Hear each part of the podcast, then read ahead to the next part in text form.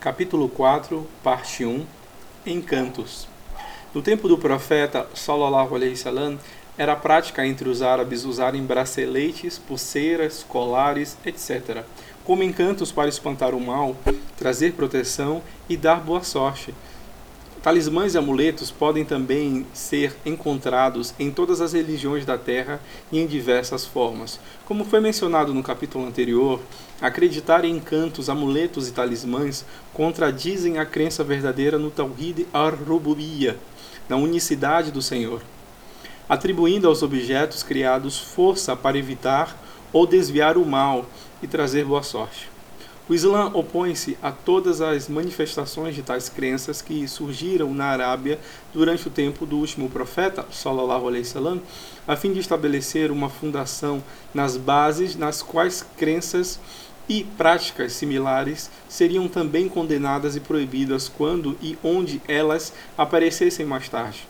Tais crenças fornecem, de fato, a base ideológica para a adoração de ídolos na maioria das sociedades pagãs e os próprios encantos, um ramo ou ramificação da idolatria.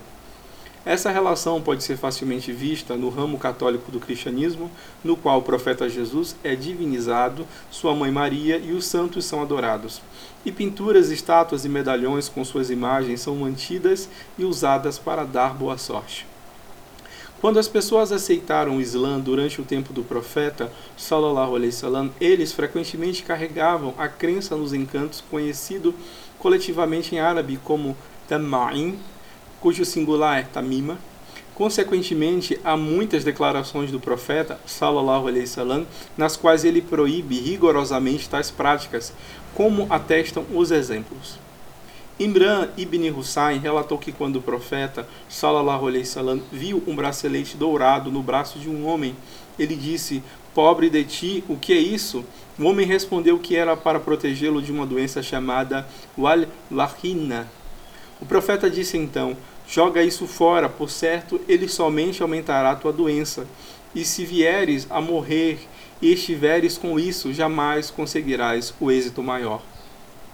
Portanto, o uso do cobre, brasão ou braceletes de ferro, pulseiras e anéis por doentes ou pessoas saudáveis na crença de que eles protegem ou curam doenças é rigorosamente proibido. Tais práticas também são relacionadas à proibição de tratamento de doenças como curas haram proibidas, sobre as quais o profeta sallallahu alaihi wasallam disse: "Procurem a cura para seus males, mas não curem seus males com coisas proibidas. Abul Waqid al-Laisi também relatou que quando o mensageiro de Allah, sallallahu alaihi wasallam, partiu para Hunain, eles passaram por uma árvore chamada Zatul al-Luati. Os idólatras costumavam pendurar suas armas nos galhos para dar boa sorte. Alguns dos companheiros que eram ainda novos no Islã pediram ao profeta sallallahu alaihi wasallam para designar uma árvore similar para eles. O profeta sallallahu alaihi wasallam respondeu: Subhanallah, isso é igual ao que o povo de Moisés disse a ele: Faze-nos ter um Deus, assim como eles têm deuses. Por certo, aquele em cujas mãos está minha alma, vocês seguiram o trajeto daqueles antes de vocês. Nesse hadith, o profeta sallallahu alaihi wasallam rejeitou não somente a ideia sobre os encantos de boa sorte, mas ele também profetizou que os muçulmanos irão imitar as práticas dos cristãos e judeus.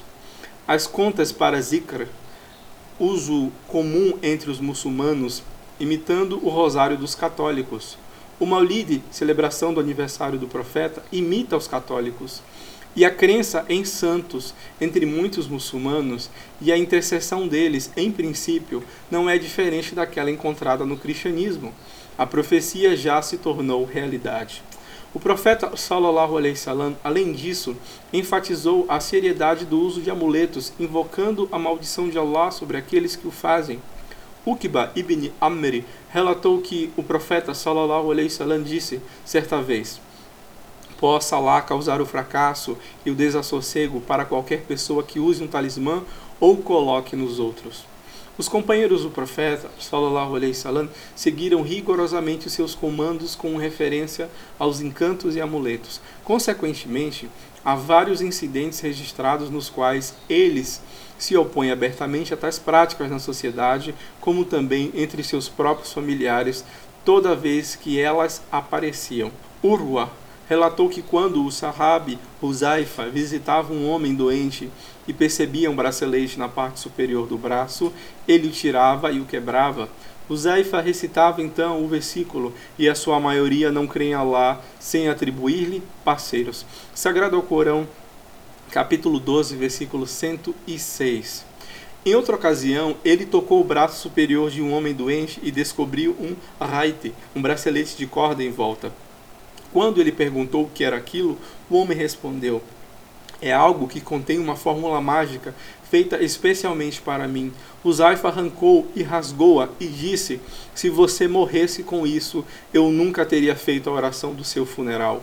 A esposa de Abdullah ibn Masud, Zainab, relatou que certa vez, quando Ibn Masud viu uma corrente no pescoço dela e perguntou o que era aquilo, ela respondeu: É uma corrente que contém uma fórmula mágica feita para mim. Ele arrancou-a do pescoço dela, a quebrou e disse: Certamente a família de Abdullah não precisa de shirk. Eu ouvi um mensageiro de Allah, sallallahu alaihi wasallam, dizer: Por certo, feitiços, talismãs e encantos são shirk, politeísmo. Zainab respondeu: por que você está dizendo isso? Meu olho costumava contrair-se em tiques nervosos, e quando foi essa tal pessoa, um judeu, ele colocou um feitiço nele e parou de contrair. Ibn Masud disse: certamente era somente um demônio cutucando com as mãos dele. Então, quando ele colocou o encanto, ele tirou a mão.